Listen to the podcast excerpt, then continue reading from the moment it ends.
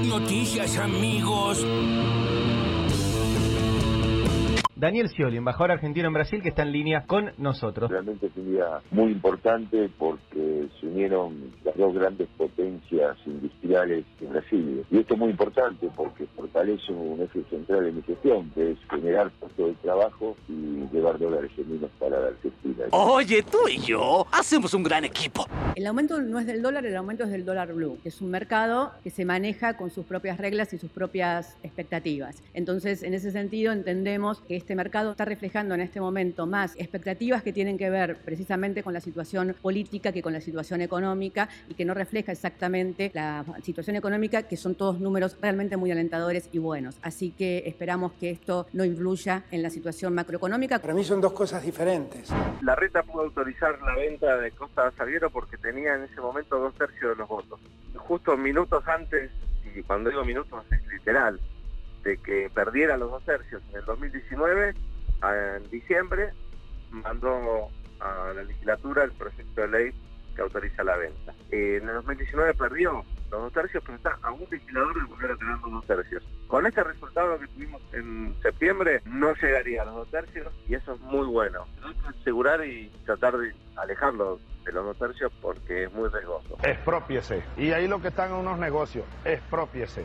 Acuérdense cuando fue el momento pico de la pandemia, que se vendían medicamentos para la terapia intensiva que llegaron a ser muy difícil de acceder. En nuestro país aumentaron 3, 4 y 5 veces el precio de los medicamentos. Pasó lo mismo con el oxígeno cuando estábamos a punto de quedarnos con poco. El Estado, al menos en la provincia de Buenos Aires, lo que hicimos fue una compra centralizada desde el Estado para todos y abastecimos y que nadie se quedó sin eso y nadie se quedó sin la posibilidad financiera. Estábamos pagando 3 o 4 veces menos de lo que estaban cobrándole a una clínica, por ejemplo, para poder tener al paciente respirado. Bueno, esto fue bueno para todos. El, mercado vendió mucho medicamento, seguramente habrá hecho una gran ganancia, pero nosotros pudimos comprar a menor costo y garantizar el acceso para todos. Esa es la línea de trabajo. Eso se llama chavismo kirchnerista. Desde el día martes de esta semana empezamos a ofrecer turnos y a vacunar las dosis adicionales que comunicó el gobierno nacional. Si recuerdan, son todas las personas con 50 y más años que hayan recibido dos dosis de Sinopharm. Nosotros vamos a ir directamente ofreciéndole los turnos porque ya los tenemos identificados a todos ellos y son unas 30.000 personas que tienen la condición de inmunocompromiso. Sí, venga el líquido.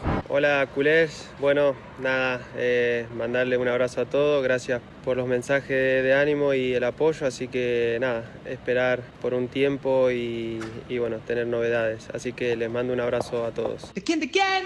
Kun Agüero, papá. ¿Qué pasó hoy cuando fue a declarar con un micrófono de C5N? Muy simple, se ven las imágenes. Yo bajo del auto y viene una nube de micrófonos y voy avanzando y hay como una que tienen como patas, ¿no? Que se me viene encima y ese lo agarro y lo, trato de tirar y, Justo se cae. Ni vi, se ve la imagen que ni vi qué micrófono era. Así que pido disculpas que el micrófono terminó en el agua, pero la verdad es que lo que hice fue tratar de evitar que el micrófono colisione con mi cabeza porque venía avanzando. Y fue un segundo. Se vio como un acto feo, se lo digo justo es un canal claro, hubo crítico. Un, repudio de, de Fortea y de, hay que mirar, lamento, lamento porque, lamento porque se ve que es un segundo, no es que yo estoy dialogando con un periodista y un periodista me le, saco el micrófono, es que una, en esa nube ese se venía directamente a mi cabeza y justo eh, fue este medio de comunicación. Pero hay la verdad y la verdad. De verdad la explicación de Macri eh, sobre qué pasó con el micrófono de C5N es verdaderamente extraordinaria. Lo atacó el micrófono, está clarísimo. Se, me venía una nube de micrófono. Lo atacó el micrófono asesino, señores. Qué muñeco, qué es el negador, pero patológico, ¿eh? pero negador de la realidad permanente, de absolutamente eh, todo. Y es una de las personas que, yo he visto así, digamos, eh, mediática, si se quiere, que mejor miente, digamos, porque... No sé si mejor miente, pero no, sin no ningún se problema. le mueve un pelo, no, se le mueve un pelo. Claro, en ese sentido es que lo, mantiene, no, no, no se inmuta la cara. Igual es muy lindo también lo que pasó ayer en La Nación Más con, con Laura Di Marco y Johnny Viale, que iban cerrando las ideas entre los tres, ¿no? Sí, sí, Eso estuvo bueno también, como que iban tirando, iba, iban todos aportando para las explicaciones. Era un brainstorming más que una entrevista, era un brainstorming. Ah, bueno, está bien. Bueno, el Kun Agüero, che, qué, qué complicado lo del Kun, ¿eh? Tres meses va a estar sin jugar por una arritmia. Eh, y ya es su segunda lesión, ¿no? Su segunda lesión. La primera fue una lesión. Sí, claro. Ni bien llegó a Barcelona, lo dejó afuera un tiempo. Y lo del otro día, preocupante, ¿eh? Sí, sí, sí. Verlo al Kun ahí agarrándose el pecho en pleno partido. Sí, con los antecedentes que hay, además. Qué susto, bueno, pero parece que está bien. Estuvo de visita durante el entrenamiento y le mandó un, un saludo y un agradecimiento por los mensajes de apoyo a los hinchas del Barcelona. Ojalá esté bien y se recupere. Y ojalá el año que viene pueda jugar el Mundial también. En conferencia de prensa, Fernán Quirós tras un incremento de nuevos casos de COVID, en los últimos siete días dijo que la curva se estabilizó y que incluso presentó un leve descenso en el distrito. También habló Mariano Recalde y Nicolás Kreplak, todas esas voces destacadas. También Gabriela Cerruti, eh, la portavoz del gobierno, que dejó varias definiciones. Te voy a decir algo, eh, no le tenía expectativa a ese formato. Por ahora, no creo que la mufe yo, no tengo nada que ver, pero por ahora, ese formato de entrevista cada 15 días en Casa Rosada respondiendo sobre varios temas, lo está haciendo bien. Gabriela Cerruti está cumpliendo un buen trabajo en el sentido de ordenar, de responder, de ser la, como su cargo lo indica, portavoz del gobierno y dando información. No haciendo un análisis e interpretaciones de, las cosas que pasan y opinando. Claro, claro, claro. Dando información sobre cada uno de los temas, eh, cosas relevantes para la gestión eh, y dando, en definitiva, eh, información que nos interesa. Claro, claro, claro, lo que está pasando en el gobierno. De eso se trata, ¿no? Su cargo, así que, bueno, por ahora viene bien. Y Daniel Scioli también, el embajador argentino de Brasil esta mañana en el Destape Radio. Todo eso entre las voces destacadas del día. Ahora las noticias en maldita suerte. Tranquilos, compañeros. Cristina se encuentra en buen estado de salud y cursa un posoperatorio normal. La vicepresidenta fue operada esta mañana en el sanatorio Tamendi.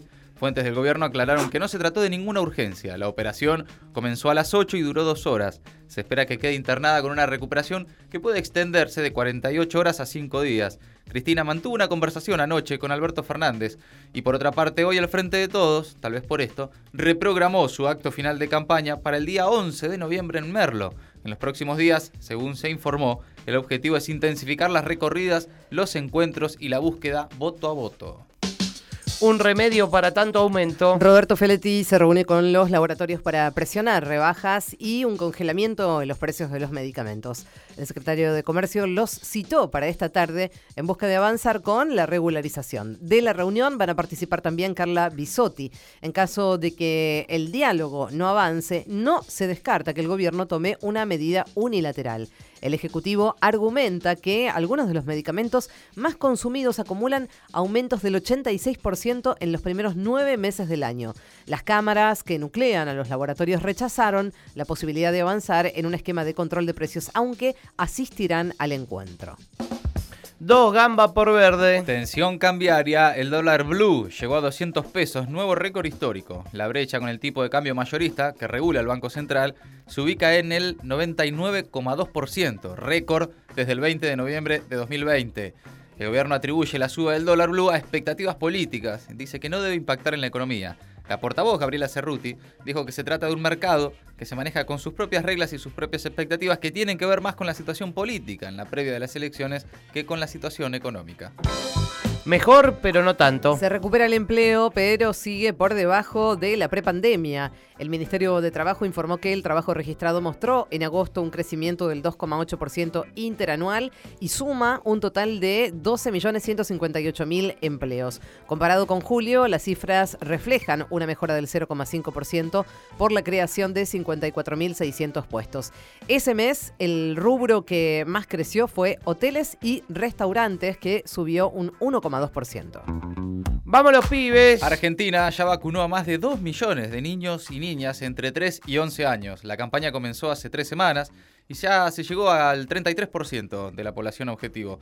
El Ministerio de Salud reiteró que la vacunación pediátrica es un paso fundamental para minimizar el impacto de la pandemia porque permite no solo proteger a los niños y las niñas contra la enfermedad, sino que además tiene impacto en la disminución de la cadena de transmisión comunitaria.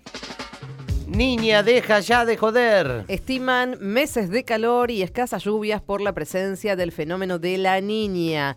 El Centro de Investigaciones de Recursos Naturales del INTA en la provincia de Buenos Aires estimó que el ciclo de condición seca se va a ampliar hasta marzo con menores precipitaciones que lo esperado para esta época del año y el pronóstico que enmarca en un escenario de escasez hídrica y elevadas temperaturas, en algunos casos con récords que se registran en gran parte del país. Números inquietantes. Se disparan los contagios por coronavirus en Europa y un brote vuelve a preocupar en China. El número de casos subió por quinta semana consecutiva, según dijo hoy la Organización Mundial de la Salud, y se teme la llegada de una cuarta ola. Es la región del mundo, la única, donde el COVID sigue en alza y en algunos países se están volviendo a imponer restricciones. En Alemania en particular, las autoridades sanitarias advierten que se enfrentan a una nueva pandemia de no vacunados. Además, un nuevo brote en China ya es el más, el más extendido desde el inicio de la pandemia y afecta a 19 de las 31 provincias. Después de Pedro, antes de Daddy. Maldita suerte. Tu colación de la tarde.